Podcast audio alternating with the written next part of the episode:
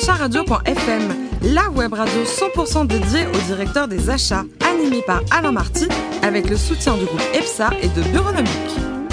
Directeur achat radio.fm, le retour avec euh, une nouvelle émission. Bonjour à toutes et à tous. Euh, Bonjour également à vous, Ludovic Béribos. Je rappelle que vous êtes associé du groupe EPSA. Bonjour Ludovic. Oui, bonjour Alain. Alors racontez-nous, si je vous dis euh, en quelle année a été créé le premier Resto du Cœur par Coluche? Ouais, Dans c'est quelle année? facile, ça c'est 85. Oh, Trop fort. 85, c'est également la naissance de notre premier invité, Louis Bertrand. Bonjour Louis. Bonjour. Alors vous êtes le patron des achats du groupe Softlog. Euh, un petit mot peut-être sur votre parcours. Vous avez commencé à Montpellier, puis après vous avez fini dans les achats à l'ESG.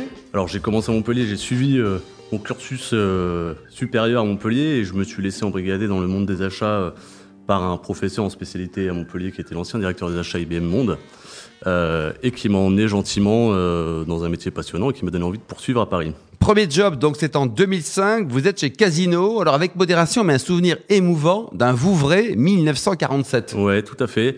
Alors j'ai eu l'immense honneur de pouvoir découvrir le monde du vin chez Casino euh, en tant que chef de projet foire au vin, euh, donc sur un approche produit très quali.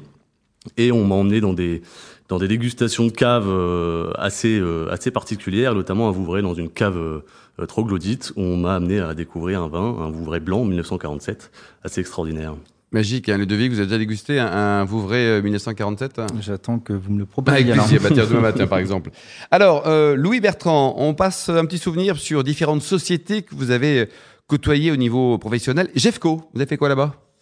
Alors j'y suis rentré en tant que stagiaire, c'était euh, mon premier job en sortie de, de MBA spécialisé. Et j'y suis monté petit à petit en tant qu'acheteur technique au niveau euh, européen sur du matériel roulant, euh, sur la partie euh, amont de la chaîne logistique, sur les appros d'usine PSA Toyota. Euh, J'y ai découvert un environnement assez complexe mais hyper organisé, très méthodique et surtout un outil de production euh, assez impressionnant. Les Vous aviez un chef sympa parce que c'est important quand on démarre d'avoir un chef. euh, Alors j'avais un chef sympa euh, au début mais qui m'a poussé à la fin de la sortie. D'accord, ok. Autre aventure professionnelle, Maury Ducrot. Vous avez fait quoi là-bas?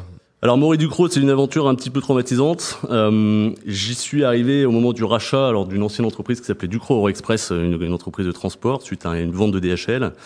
Et j'y ai fait euh, tout un cycle très complet et très complexe euh, d'un rachat jusqu'à un dépôt de bilan et une liquidation d'entreprise, quatre fois en quatre ans. Euh, donc Bon, aussi, Global. même, hein. Tout à fait, ouais, ouais, ouais. Ensuite, vous avez rejoint donc euh, Softlog en 2015. Vous êtes le, le patron des achats du groupe. Un, un mot sur le métier d'entreprise. Qu'est-ce que vous faites? Alors, Soflog, c'est une entreprise spécialisée qui a deux métiers. Un premier qui est la conception et la production d'emballages techniques euh, dédiés à des grands industriels de pointe, type Alstom, Boeing euh, et autres. Euh, et à côté de ça, qui a développé une activité de service à la logistique, service à valeur ajoutée. Alors, ça peut être de la gestion de flux, comme du service en production, du co-manufacturing, du co-packing, ou des choses comme ça. Et au total, donc pour la marché français, ça fait 130 millions d'euros de Ça chiffre fait d'affaires à peu 130 près. millions d'euros quoi. de chiffre Le volume pour la, pour la partie achat, ça représente combien? Environ 50 millions à 60 millions en fonction des années. de 50 production. millions, c'est-à-dire la rémunération annuelle de Ludovic Béribos. Une question, Ludovic, peut-être?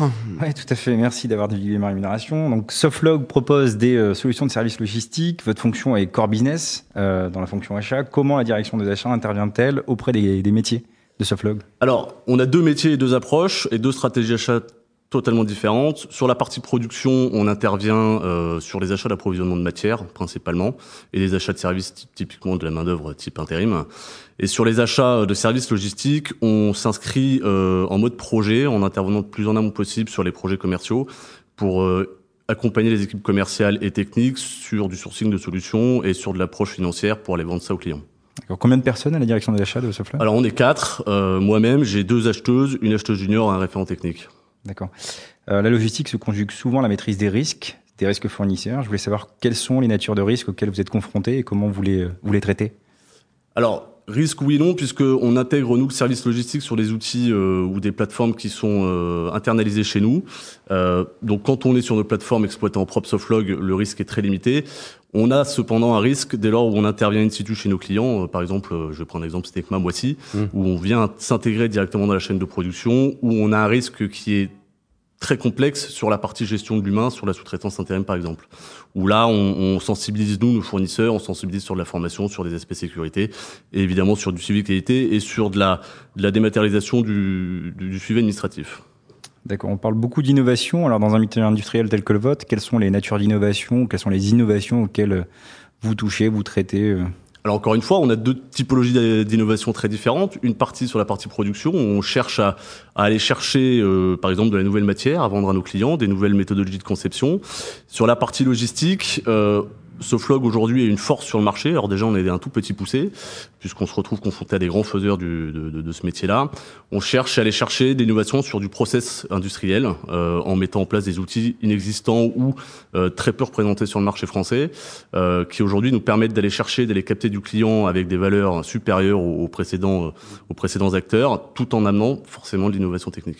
Vous prenez un petit peu de temps quand même, Louis, pour euh, recruter, en tout cas rencontrer de nouveaux fournisseurs, parce que ça prend du temps, ça, mais c'est intéressant. Ça prend beaucoup de temps, ça m'occupe de plus en plus, euh, et je fais en sorte que ça m'occupe de plus en plus, puisque j'essaie euh, de déléguer un maximum l'acte d'achat à mes équipes et surtout l'acte d'approvisionnement à nos sites de production.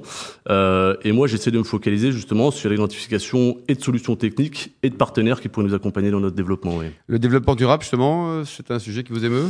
C'est un sujet qui nous émeut, oui et non. On y est sensible parce qu'on est des gros consommateurs de bois. Alors on déforeste un petit peu.